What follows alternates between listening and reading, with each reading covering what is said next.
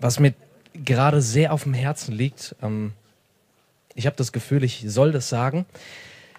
Ich habe über Jahre als ganz, ganz schlimmer Heuchler in der Gemeinde gelebt. Ich habe gelogen, was das Zeug hält. Das war, das waren so viele Lügen. Ich weiß nicht, ob du das kennst, dass du an den Punkt kommst, wo eine Sünde oder einfach was du für falsch hältst, dir so egal ist, ähm, dass du es sogar tust, wenn du es gar nicht brauchst. Ich habe gelogen, selbst in Situationen, wo ich es gar nicht musste. Kurz gesagt, ich war echt ein übelster Heuchler und gleichzeitig jede Woche in der Gemeinde. Und wenn so jemand hier ist, dann will ich dir einfach sagen, das Opfer, was Jesus gebracht hat, ist auch für dich genug. Und wenn so jemand heute hier ist, wirklich, dann lädt Jesus dich ein. Er stößt dich nicht weg. Wenn du das festhältst und dich weigerst, diesen Stolz, ja, dein, dein Bild vor uns hier aufrecht zu versuchen zu halten oder so. Ja, das hält dich von Jesus wirklich zurück, weil Gott widersteht den Stolzen, ja, die ihr eigenes Bild hochhalten wollen. Ich will dir sagen, ey, lass heute deinen Stolz brechen, komm zu Jesus. Und weder Jesus noch einer von uns wird dich irgendwie rauskicken oder so. Wir wollen dich viel mehr annehmen und Jesus will dir all deine Sünden vergeben. Okay, wir hören jetzt Gottes Wort. Ihr dürft gerne Philippa 4 aufschlagen. Es war zwar schon ernst irgendwo, was ich gerade gesagt habe, aber jetzt kommt nochmal eine Nummer härter. Und zwar liegt mir noch was auf dem Herzen. Ähm, einige haben es mitbekommen, dass es die Tage schon äh, ja, einige Tumulte in unseren Reihen gab. Damit meine ich in erster Linie Streitigkeiten und Konflikte. Und ein paar Sachen, die haben sich einfach so krass zugespitzt, dass ich das jetzt auch ähm, ganz konkret ansprechen möchte.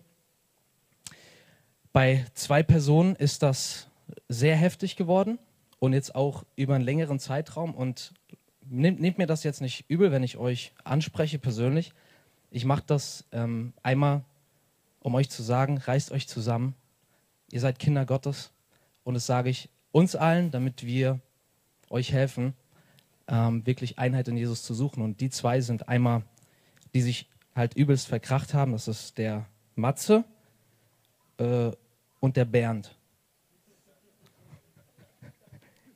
Glaubt ihr mir? Nein, ist auch erfunden. Aber hat sich, hat sich gut angefühlt, so, oder interessant, so, oh, was, oh, wei, was bringt der jetzt? Warum sage ich das? Weil das der Heilige Geist zur Philippa-Gemeinde durch die Hand von Paulus genauso gemacht hat, Leute. Es wird heute krass persönlich. Und bevor wir den ganzen Bibeltext lesen, möchte ich diese Stelle kurz mit euch teilen. Da heißt es nämlich plötzlich in Philippa 4, Verse 2 und 3, ich ermahne Evodia und Syntyche, seid eines Sinnes im Herrn. Und ich bitte auch dich, treuer Mitknecht, so ihr alle, Hilf ihnen, nimm dich ihrer an, die mit mir gekämpft haben für das Evangelium, zusammen mit Clemens und meinen übrigen Mitarbeitern, deren Namen im Buch des Lebens stehen. Frage ist, wäre das jetzt zu hart gewesen von mir, wenn ich das echt gebracht hätte? So, ne? Zwei Leute hier vor allen Versammelten ansprechen und sagen, Leute, ey, findet wieder zusammen Jesus. Da könnte man doch sagen, ey, das geht ein klein bisschen zu weit. So, ne? Das kann man eigentlich nicht bringen. Leute öffentlich, persönlich ansprechen, aber genau das tut Gott hier im Bibeltext. Es steht nämlich in dieser Gemeinde ein gewaltiger Elefant im Raum. Und nebenbei, es gibt hier wirklich Konflikte, habe ich auch vorhin wieder neu gehört beim Mitarbeitertreffen. Also Leute, vielleicht will der Heilige Geist paar hier persönlich ansprechen. Wie heißt du? Julian? Hör auf damit, ja. Such wieder die Einheit mit wem auch immer. Nee, also jetzt einfach als Beispiel, ja. So, und, und, da stand jedenfalls so ein Elefant im Raum, ja, und den spricht Paulus, ja, und so können wir auch sagen, der Heilige Geist spricht diesen Elefanten im Raum jetzt direkt an. Und es war ein Elefant im Raum, weil, ich weiß nicht, wir als Hoffnungskirche, wir sind eine kleinere Gemeinde als die Arche. Aber wenn bei uns zwei Mitarbeiter sich richtig verzoffen, und es gab es schon, dann wird darüber geregelt, geredet, dann wird darüber nachgedacht, dann machen Leute sich Sorgen und so weiter. Vielleicht habt ihr das in der Jugend auch schon erlebt, dass zwei Leute in deinem Umfeld sich richtig übel verkracht haben und es beschäftigt dich. Und natürlich beschäftigt es auch in erster Linie die beiden hier, Evodia und Sintüche. Paulus nennt sie Mitarbeiter. Er nennt sie so, wie er Timotheus nennt. Ja, das sind keine Anfängerchristen oder, oder Babys im Glauben, das sind Mitarbeiter und Kämpfer für das Evangelium. Und die haben sich richtig richtig verzofft. Und was meint ihr, wie es ihnen geht? So, wenn du mit einem Menschen wirklich zusammenstandest, mit ihm zusammengearbeitet hast und plötzlich kommt da so ein Bruch, dann lässt dich das nicht los. Dann denkst du darüber nach, abends im Bett. Du denkst darüber nach, wenn du im Gottesdienst sitzt oder davor und danach. Du weißt, die, die Person ist hier im Raum und du guckst, ah, und die kommt immer noch nicht auf mich zu oder so. Es, es, es wühlt dich innerlich auf und genau das ist, was hier passiert. Und was ich so interessant finde, Leute, er erzählt hier ja überhaupt nichts Neues.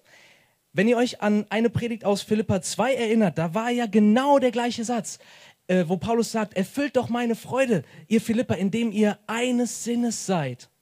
Er hat das eigentlich schon gesagt. Und ich stelle mir jetzt so vor, wie der Brief, ja, das war ja ein Brief, der zur Gemeinde kam, aus Rom. Und die, die Philippa-Gemeinde, so wir sind jetzt mal die Philippa-Gemeinde, ja, und alle denken, oh, normaler Gottesdienst heute. Und dann kommt so der Pastor nach vorne und sagt, Leute, Brief aus Rom von Paulus. Und alle so, ey, cool, krass, Mann, von Paulus. Der Arm, der ist ja im Gefängnis. Schön, dass wir heute was von ihm zu hören bekommen. Und dann liest so einer der Ältesten den Brief vor. Stellt euch das vor, ja. Er liest so und da sitzt Evodia, dort sind Tüche und er sagt so in Kapitel 2, ach ja, und seid eines Sinnes Gemeinde. Und ich stelle mir vor, wie die beiden so da sitzen und so, ja, Amen, so, ne? Einheit als Gemeinde ist schon so extrem wichtig. Und jetzt stellt euch vor, wie er zu Kapitel 4 kommt und kurz mit dem Lesen innehält und vielleicht sogar rot anläuft. Und er sieht ihre Namen persönlich da stehen. Und dann liest er weiter. Evodia und Sintüche ermahne ich, seid eines Sinnes im Herrn. Und plötzlich die beiden so, ouch, ups, ich bin ja gemeint. Plötzlich wird ihr persönliches Leben angesprochen und zwar genau da, wo es schwer auf ihrem Herzen liegt. Zwei Mitarbeiter miteinander verzofft und sie merken jetzt, Paulus weiß davon, Gott weiß davon, Gott sieht es und Gott spricht es an. Und plötzlich steht ihr Leben mit genau dem, was sie beschäftigt, vor dem Gott, an den sie glauben. Für die zwei war das Streit, vielleicht Verleumdung, vielleicht Verletzung, Enttäuschung, was sie wirklich äh, zutiefst innerlich aufgewühlt hat.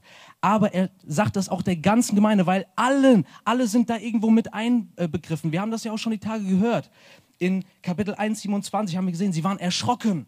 Sie waren als Gemeinde innerlich erschrocken von den Widerständen, die sie erlebt haben. Die wurden gemobbt, die wurden vielleicht als Feinde Roms bezeichnet. Denen ging es nicht gut und sie haben sich Sorgen gemacht. Das sehen wir auch heute im Bibeltext. Die hatten Angst vor der Zukunft, sie wussten nicht, was kommt. Sie hatten Bedürfnisse, Mängel, die nicht gedeckt waren. Da ihr Apostel Paulus sitzt im Knast, ist nicht bei ihnen. Und ein Problem mit Einheit hatte die ganze Gemeinde ja auch. Und das sind alles so Dinge, die können einen zutiefst auffühlen. Und wenn man innerlich aufgewühlt bist, und da möchte ich jetzt persönlich dich ansprechen, ja, weil wenn der Geist Gottes hier durch Paulus Leute mit Namen anspricht, und zwar solche, die in deren Leben ein Sturm tobt, sowohl die zwei als auch die ganze Gemeinde, möchte ich dich fragen, was ist das, was dich gerade in deinem Herzen nicht zur Ruhe kommen lässt? Was ist es, wo gedanklich immer wieder neue Wellen sich überschlagen und du dir Sorgen machst oder einen Mangel hast in deinem Leben? Oder ein paar Beispiele, äh, offene Fragen wie Wohnungssuche, Studienplatz, Prüfungen, die anstehen, die Kämpfe anderer oder das Leid anderer, was dich nicht loslässt, Partnerwahl, Gemeindesituation, dein Dienst für Gott, Enttäuschungen, was auch immer. Was ist es, was dich gerade einfach innerlich nicht zur Ruhe kommen lässt? Und vielleicht ist es bei dir so krass, dass du jetzt, gerade während ich spreche, über diese Dinge nachdenkst. Und weißt du, warum du das tust? Weil vielleicht, oder ich sage mal vorsichtig, vielleicht, weißt du, warum du das vielleicht tust? Vielleicht, weil du denkst, dass das, was hier vorne Gott in dein Leben spricht, dass das gar nicht so relevant ist. Vielleicht bist du in dieser Sache schon so weit, dass du dir denkst, oh Mann, ich muss da irgendwie raus, ich muss das irgendwie bewältigen, ich muss das irgendwie, äh, irgendwie schaffen alleine und dann kann ich mich wieder um Jesus kümmern. Ich habe mich bei so einem Denken schon oft ertappt so. Das muss ich noch packen und dann kann ich mich auch wieder auf die Gemeinde und auf Jesus und auf Bibel und Gebet konzentrieren, so als wäre dein Gott nicht relevant für deine Lebenssituation. Für dich habe ich gute Neuigkeiten. Gott spricht den Elefanten in deinem Lebensgebäude an. Hamburg, kennt ihr die Redewendung der Elefant im Raum? Ja, ne? Der ist, ja, drei Leute kennen es, das ist schon mal gut. Dich will Gott heute persönlich ansprechen und dir sagen, genau hier, mein Kind, will ich für dich real werden und will dir zeigen, dass ich Gott bin in deiner Situation. Und es ist nicht nur so, dass Gott relevant und echt ist in deiner Lebenssituation. Es ist auch nicht so, dass er dich irgendwie da durchboxen wird, sodass du danach so wie ein geprügelter Knabe herauskommst, sondern es ist so, dass Gott dir jetzt, da wo du stehst, einen festen Stand geben wird. Und das sehen wir im Bibeltext. Und den lese ich jetzt. Philippa 4, Verse 1 bis 9.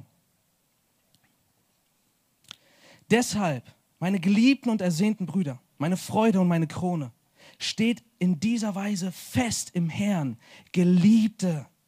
Ich ermahne Evodia und ich ermahne Syntyche. Seid eines Sinnes im Herrn.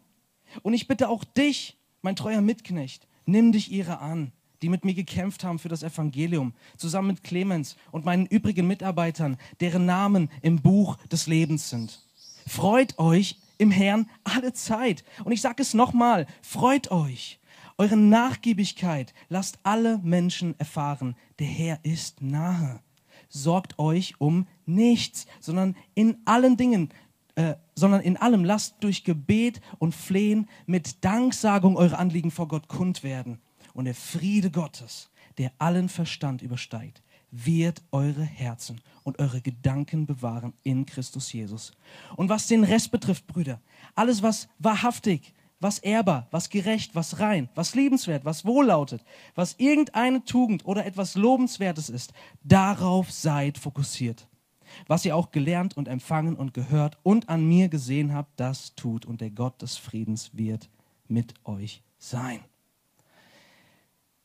Ja, viel Information, ich möchte nur sagen, was ich gerade alles gelesen habe, ist, dass Gott möchte heute sagen, stehe fest im Herrn.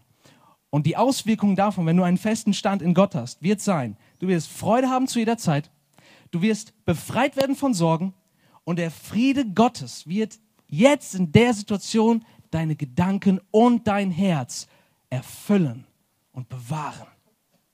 Und deswegen ist es, glaube ich, wichtig, dass wir hören, was, wie, was ist denn ein fester Stand im Herrn und wie kommen wir dahin, dass wir einen festen Stand in Gott haben. Vers 1.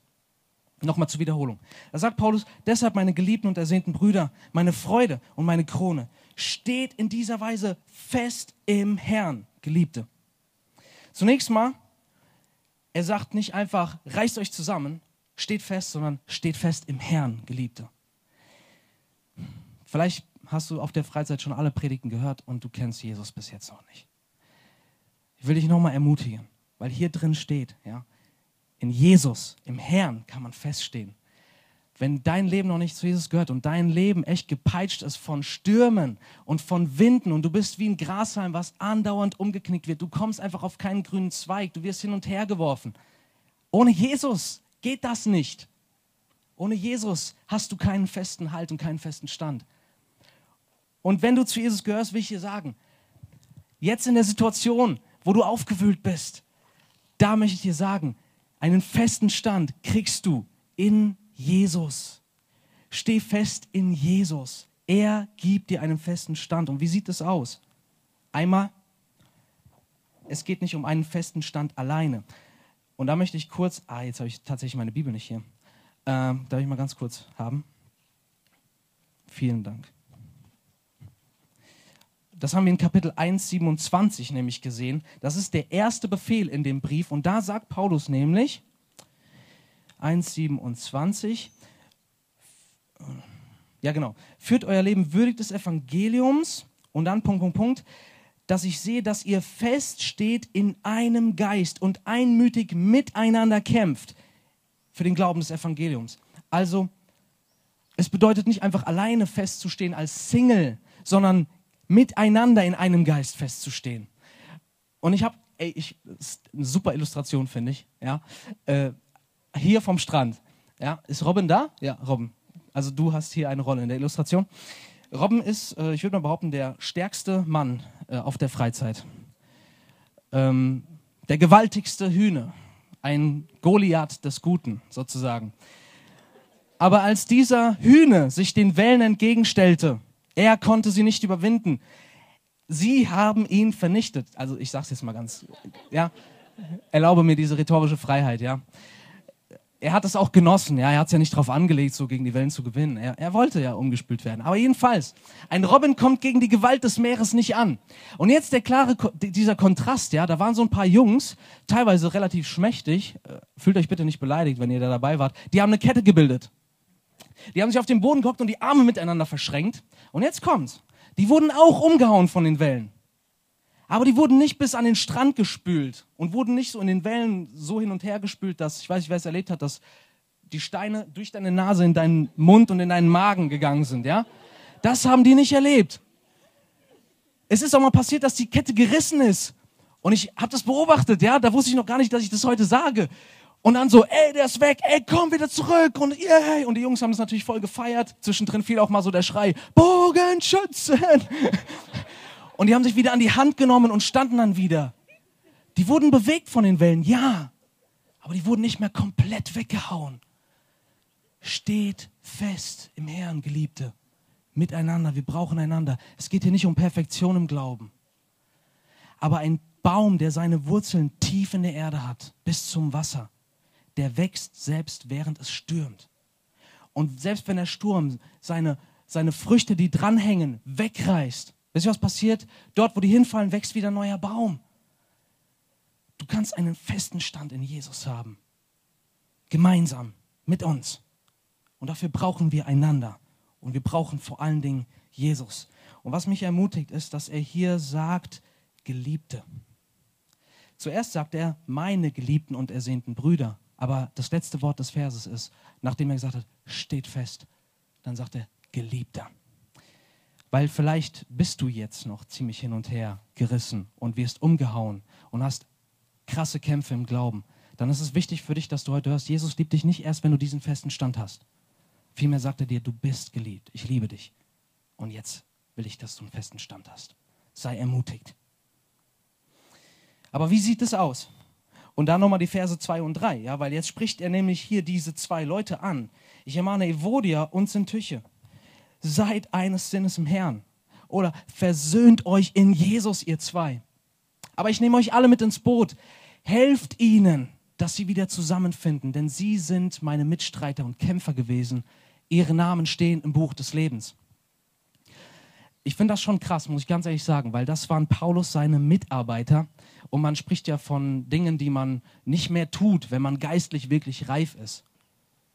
Die zwei wenn die Paulus seine Mitarbeiter und Kämpfer für das Evangelium waren, dann hatten die wohl auch schon eine gewisse Reife im Glauben, oder? Und trotzdem ist es denen passiert, dass die sich einfach übelst verzickt und verzopft haben. Ey, man kann auch Anfängerfehler begehen. Und Paulus sagt es hier nicht ohne Grund, dass er sagt, ihre Namen stehen im Buch des Lebens.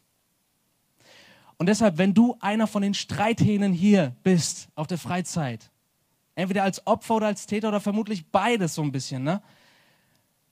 und du gehörst zu Jesus, dann sei getrost. Ja, Jesus, du musst nicht irgendwas leisten, um zu Jesus zu kommen. Ja, du gehörst zu Jesus, dein Name steht im Buch des Lebens, aber Jesus möchte, dass du das überwindest und dass du dich mit dieser Person durch Jesus, in Jesus wieder zusammenbringst. Weil wir einander brauchen, wenn wir feststehen wollen.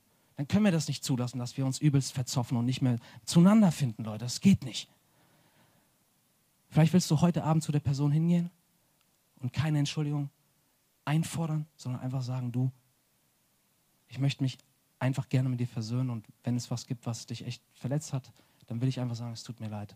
Und ich würde mich freuen, wenn du mir verzeihst. Oder dass du hingehst und sagst, hey, ich bin echt verletzt von dir und ich weiß, es macht keinen Sinn, jetzt wieder damit anzufangen, aber meinst du, wir können kurz einfach für unseren Frieden, für unsere Beziehung zusammen beten und dann wieder auseinandergehen?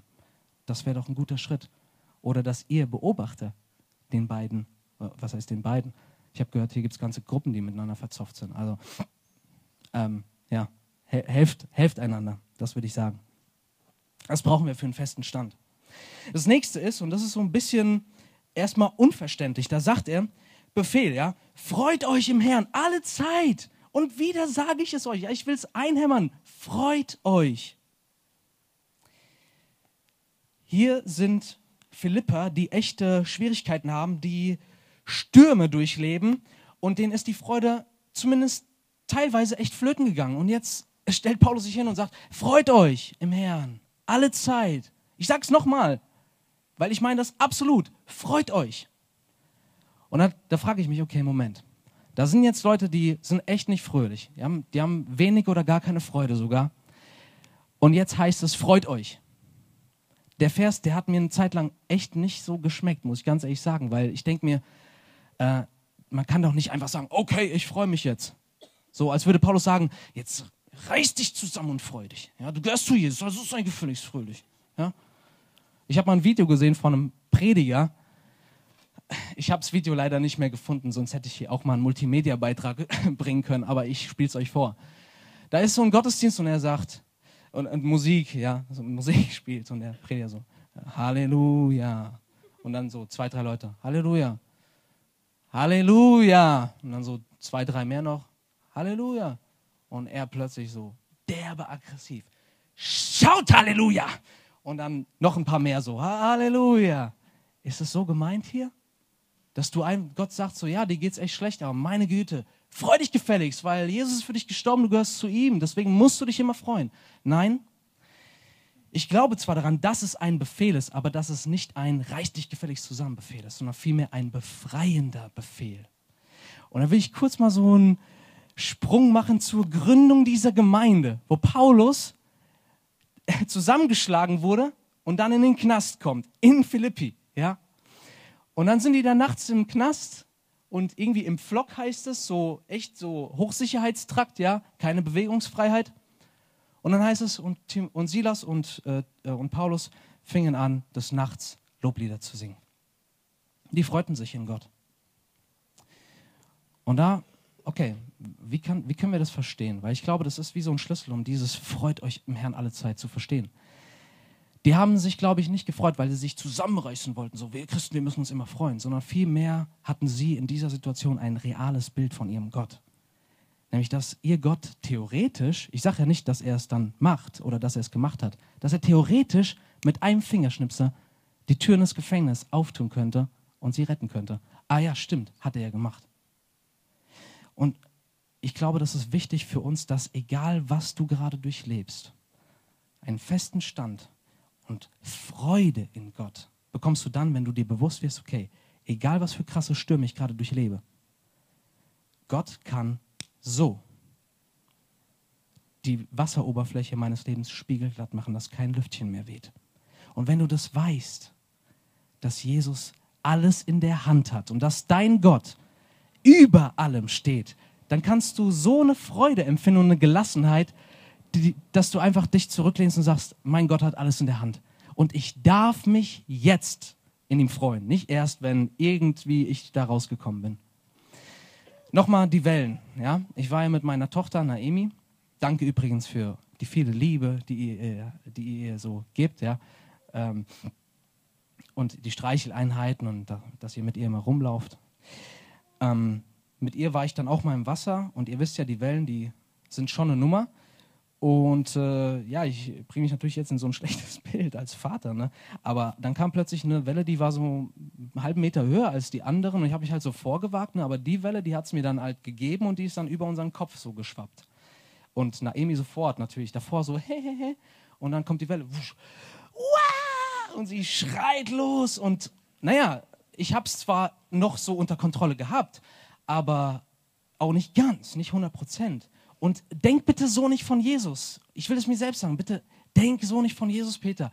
Weil wenn Jesus eingreift, ja, dann ist es eher so wie bei den Jüngern, die gesagt haben, Jesus kümmert sich nicht, dass wir gerade sterben und Jesus schweig.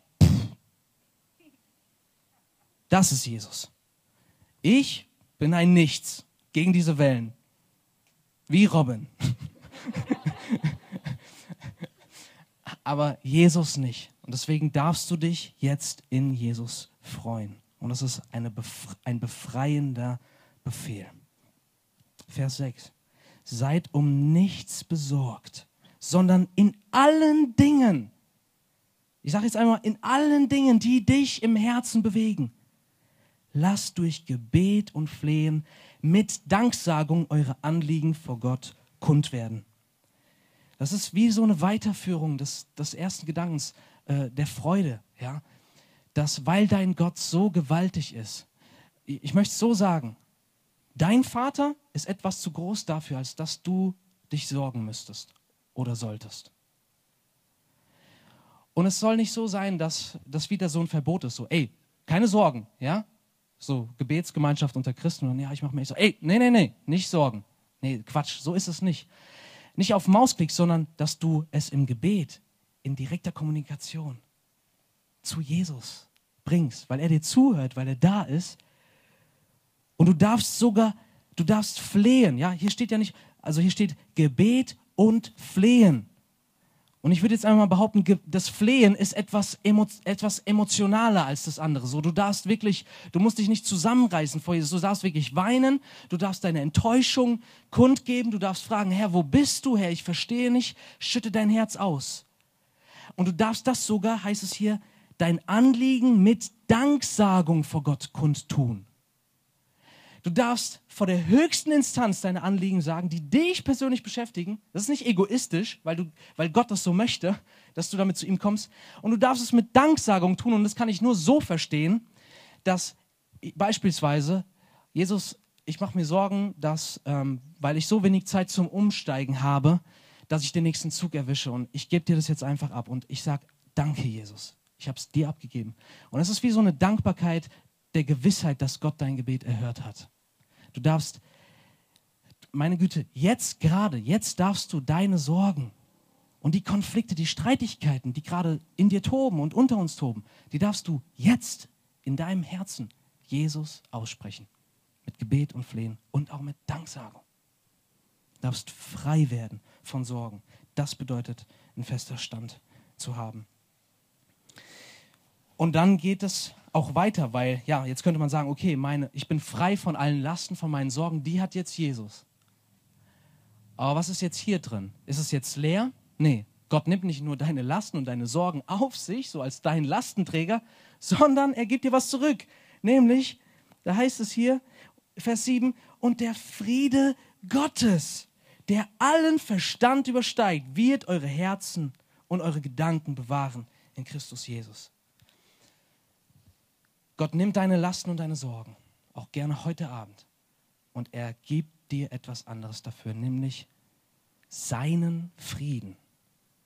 Und bitte denke an Frieden nicht nur im Sinne von der Abwesenheit von Krieg, sondern vielmehr, dass deine Seele zur Ruhe kommt, dass dieses sich nach etwas verzehren oder nach der Lösung zu suchen oder diese Sorgen zu wälzen, dass das einfach vorbei ist.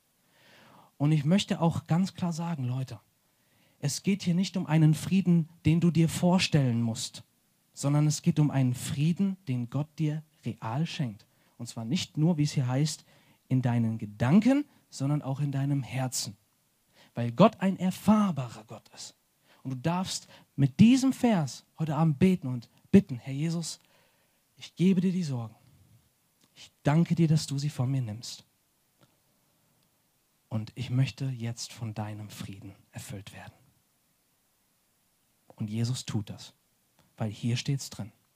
Wenn du deine Sorgen bei ihm abgibst, dann wird er dein Herz und deine Gedanken so erfüllen mit einem Frieden, der allen Verstand, alles, alle, alle Vorstellungskraft übersteigt. So ist Jesus. Er gibt uns einen festen Stand.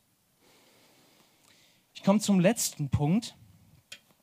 Und das ist, was auch zu einem festen Stand in Gott gehört, nämlich der Fokus auf das Wesentliche. So nenne ich das jetzt mal. Und ich lese Vers äh, 8.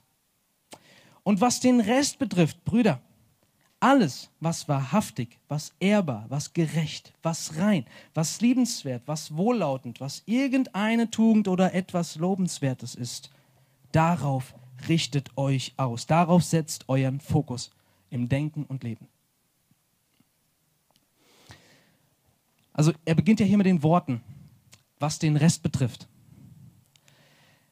Dafür hat Gott auch einen Plan sozusagen alles, was jetzt die Tage auch gar nicht so richtig angesprochen wurde. Vielleicht wurden einige Dinge in deinem Leben überhaupt nicht erwähnt, die Tage.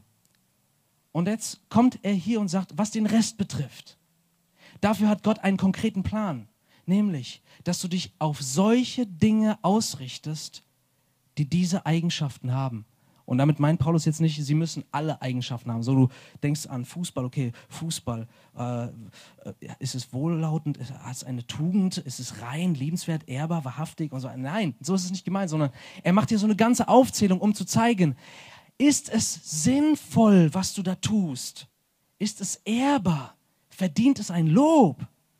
Ich würde einfach ganz allgemein sagen, ist es was Wesentliches, was Gutes, was Sinnvolles, womit du dich den Rest deines Lebens, den Rest deiner Zeit beschäftigst. Weil das gehört zu einem festen Stand in Gott dazu. Weil, mir kam so die Idee, ja, dass hier vielleicht Leute sind, so, die sagen, ja, so, ne, alles, was wir gehört haben, Freude in Gott, yes, Amen, Einheit, total wichtig, ja, stimme ich mit überein. Aber gleichzeitig zockst du jeden Tag sechs Stunden Counter-Strike oder zockt überhaupt noch jemand Counter-Strike? Also das war so meine Generation, ja. Heute ist es was? Kommt, haut mal raus, seid mal ehrlich. Ist jetzt aber ein Scherz, oder? Ist ehrlich? Ah, gut. Pokémon Go ist vorbei, auch schon, oder? Oder ist es immer noch da? Ah, gut. Jedenfalls, wenn, wenn, wenn das dein Ding ist, so, ja, dass du hier voll dabei bist, so, ja, auch jede Woche in der Gemeinde bist, aber so was den Rest betrifft, da haust du jeden Tag so vier, fünf Stunden mit Serien, äh, Instagram oder was weiß ich, mit sonstigen YouTube-Channels und ich komme jetzt zwar nur auf Medien oder, äh, keine Ahnung, du beschäftigst dich nur mit Shoppen, mit den neuesten Moden oder Klatsch und Tratsch und ach, was, was es nicht alles gibt. Dann sagt Gott dir, ey, so kannst du keinen festen Stand haben in mir. Wenn du deine Zeit wegwirfst, wenn du deine Zeit in Sinnloses investierst, ist ist an den Dingen, die du tust, etwas Gutes. Und ich glaube, er macht das hier, weil ähm, einige von uns denken, ey, wenn ich echt so ganz für Jesus leben will, dann muss ich den ganzen Tag beten und Bibel lesen. Und das macht ja eh keiner, ne? Und deswegen mache ich dann einfach irgendwas anderes, so voll egal. Es ist weder das eine Extrem, nur lesen, äh, Bibel lesen und beten, noch ist es das andere, dass es egal ist, was du mit dem Rest deiner Zeit machst, sondern dass du dir die Frage stellst, ist ein Sinn in dieser Sache? Und jetzt denk doch mal an die Dinge, mit denen du dich echt so beschäftigst. Sagen wir mal Hobbys, ja, so echt das, was du gerne machst. Ist da was Sinnvolles dabei? Ähm, einige Beispiele, ja. Ich meine, ich will jetzt hier nicht mich so über euch erheben, wenn ich das sage, ja, weil ich selbst da drin gesteckt habe. Am Computer Monster töten, so, ne? Oder anderen Leuten in den Kopf schießen. So. Da kämpft man am Computer an einem elektronischen Gerät, ja, was nur Nullen und Einsen schreiben kann. Da kämpfst du gegen Monster, während um dich herum echte Monster existieren. Und die sind weitaus realer als das Spiel, mit dem du dich gerade beschäftigst. Und die sind zurzeit, während du zockst, aktiv für eine Mission. Und ich sag dir noch was. Du, wenn du zu Jesus gehörst, hast Autorität darüber. Du darfst wirklich gegen Monster kämpfen und sie besiegen. Lass uns doch mal mit dem Blödsinn aufhören und einen festen Stand in Jesus suchen, indem wir diesen Quatsch aus unserem Leben verbannen und anfangen, gute, sinnvolle Dinge zu tun. Und das muss nicht so mega heiliges, so im Sinne von, wie gesagt, Bibel lesen, beten, Kirche gehen sein. Ah, das ist was Gutes. Ich denke an eine Schwester in unserer Gemeinde, die einfach ihren Garten über alles liebt. Die heißt Marika. Und die kommt immer wieder und gibt mir so ein kleines Tütchen mit selbstgemachtem Tee. Und meistens noch so eine kleine Botschaft aus der Bibel, so ein Bibelvers. Jesus, äh, Jesus sagt, ich bin bei dir. Und dann genieße ich den Tee, habe Wort Gottes und sie benutzt das, worin ihr Herz aufgeht, nämlich Dinge wachsen zu sehen und zu pflegen, Früchte zu ernten, ihren Garten, benutzt sie für das Reich Gottes. Was machst du gerne? Ich bin gerade auf einer Mission in meinem Leben, nämlich ich möchte kochen lernen. Also jetzt nicht so wie hier wie Alex, ja, doch, so wie Alex eigentlich, ja. Äh, aber äh, ich merke, das ist etwas, wo, womit ich etwas Gutes tun kann. Da muss meine Frau zum Beispiel nicht kochen oder ich kann Leute wie einen Hauskreis zu mir einladen und den Leuten dadurch dienen, indem ich das mache. Und ich, ich freue mich da wirklich dran. Aber es ist nicht komplett sinnentleert oder sogar Sünde. Deswegen, ey Leute, lass einfach kreativ werden und nachdenken. Ey, was, was kannst du machen? Was tust du gerne? Bist du, machst du Sport unheimlich gerne? Ey, dann sei bitte keiner von denen, die im Fitnessstudio äh, Studio die ganze Zeit vor dem Spiegel stehen mit ihrem mega dünnen Tanktop, wo man alles sieht und die ganze Zeit so, yeah, wow, heute wieder ein bisschen besser. Weil ich behaupte, ja, okay, deinem Körper bringt es vielleicht irgendetwas, aber das ist pure Selbstverherrlichung. Da geh doch lieber, ich meine, das macht mein Bruder Lukas, ja. Der war eine Zeit lang, da würde er auch jetzt nichts gegen sagen, der war echt so ein bisschen, hat er sich auf Fitness versteift und er hat übelst gepumpt. Mittlerweile ist er so nüchtern geworden und fängt an, andere aus der Jugend mit ins Fitnessstudio zu nehmen und gebraucht es dann einfach auch in den Pausen, um mit ihnen über Jesus ins Gespräch zu kommen. Oder auch einfach im Sport sie zu pushen und zu sagen, ey, du gibst mir jetzt noch einen. Also nicht wenige aus der Jugend, die waren nur ein einziges Mal mit Lukas trainieren, weil der einen zerstört, ja. Und das ist gut, aber das ist was Sinnvolles. Da bewegt man was gemeinsam. Äh, meine Güte, und ich bringe jetzt auch mal so ein grenzwertiges Beispiel. Du guckst gerne Filme, ja. Äh, dann äh, vor kurzem hat mich Marc aus unserer Jugend angesprochen, dass er so ein Skript kennt, wo äh, so, so, Gesprächsfragen, um über einen Film ins Gespräch zu kommen, äh, bietet. Und das war wirklich, das klingt vielleicht jetzt irgendwie langweilig, aber das ist total spannend. Wir machen auch demnächst eine äh, Herr der Ringe Nacht zusammen. Und nur um mal das zu, äh, Herr der Ringe zu erwähnen, ja, inwiefern spiegelt Herr der Ringe Lügen wieder? Inwiefern sehen wir aber da vielleicht auch Dinge, die der Wahrheit entsprechen? Wie zum Beispiel, dass durch kleine Dinge unheimlich Großes bewirkt werden kann. Durch einen kleinen Hobbit wird die Geschichte der Welt verändert. Genauso wie Gott etwas Kleines wie dich nimmt und etwas Großes tut.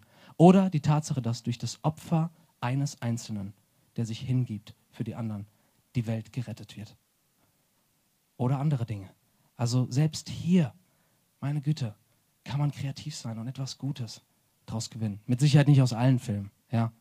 Aber äh, ich will einfach euer Denken anregen, versteht ihr?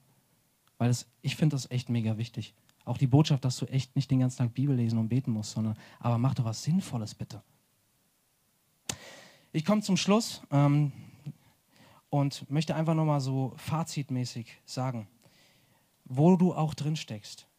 Heute Abend kannst du einen festen Stand in Jesus haben. Dass du wie ein Baum bist, der eben nicht so von Dingen hin und her geworfen wird und zu Boden geworfen wird, dass du schlaflose Nächte hast oder während, während deine, deines ganzen Alltags auf der Arbeit, in der Schule, in der Gemeinde nur dich mit Dingen beschäftigst, als wäre dein Gott dafür nicht relevant. Heute stellt sich Gott genau da drauf.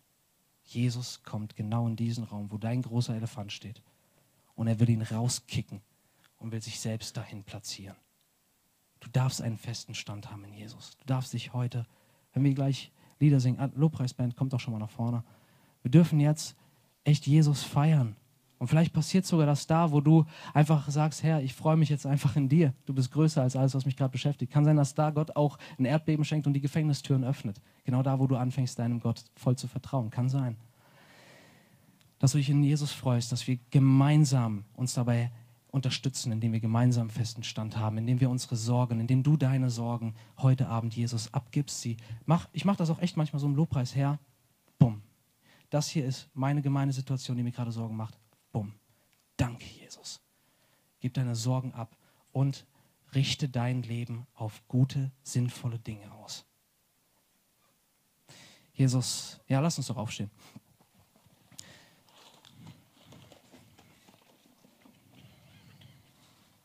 Ich danke dir so sehr, Herr Jesus, für alle Geschwister hier und auch für die von uns, die echt die Tage, ich sage es jetzt mal so, in den Sand gesetzt haben.